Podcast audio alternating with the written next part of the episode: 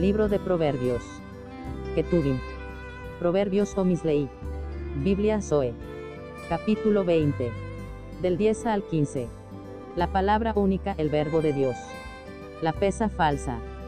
Porque todo lo que hay en el mundo, el peso de la carne, el peso de la vista natural y el peso de la vanagloria, de esta vida, no proviene del Padre, sino del mundo. En el mundo espiritual, la pesa falsa, es el peso de evaluar las cosas bajo nuestra mente caída o del sistema de este mundo o error.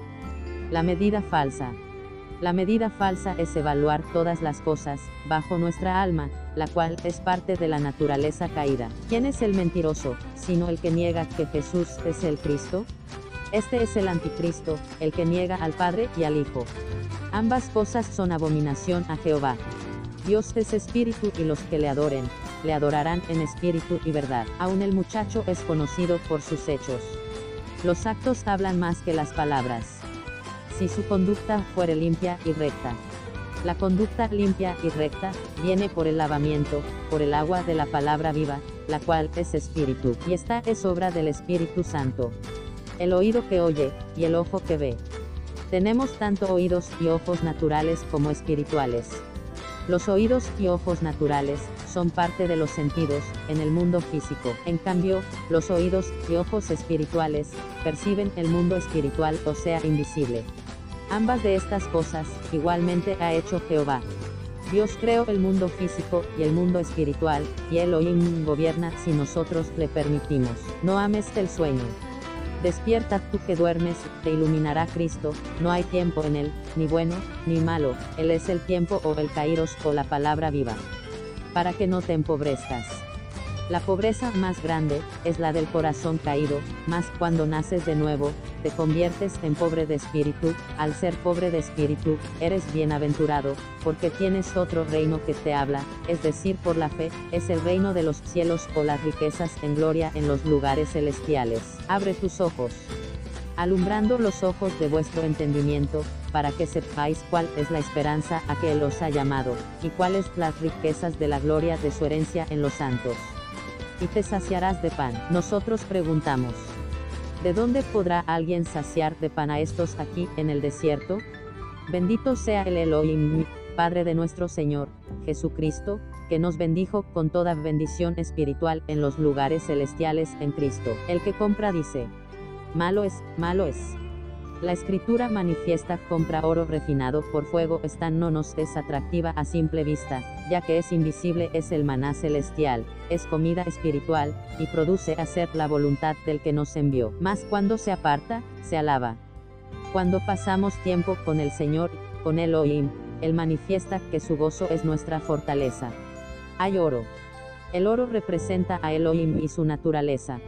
Antes del ser recubierta de oro nuestra naturaleza viene la separación de la madera, heno, y hojarasca, la cual representa la edificación del hombre. Y si quedare aún en ella la décima parte, esta volverá a ser destruida, significa vida de resurrección, al igual que la vara de almendro que reverdeció.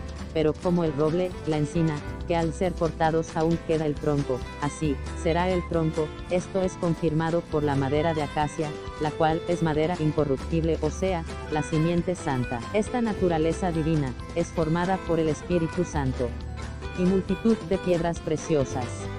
Existe 12 piedras de edificación, la más importante es el jaspe, representa la vida divina.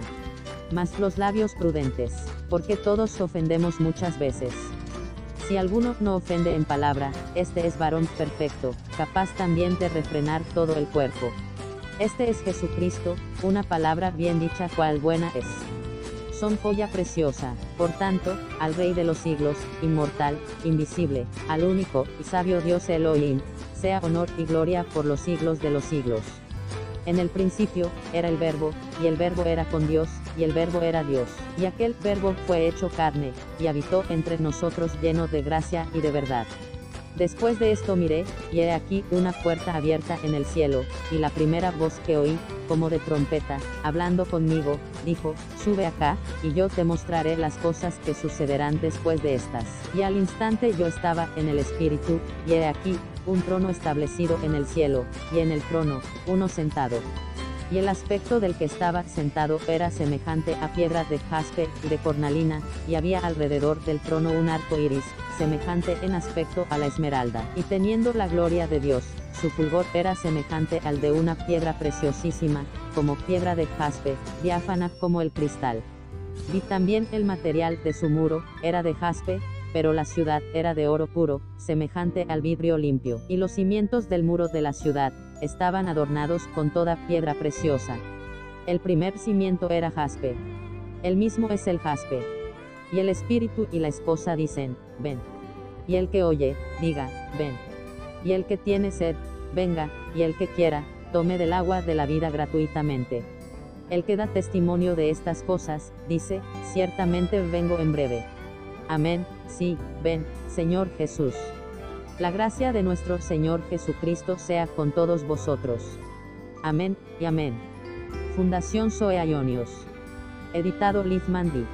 Año 2021.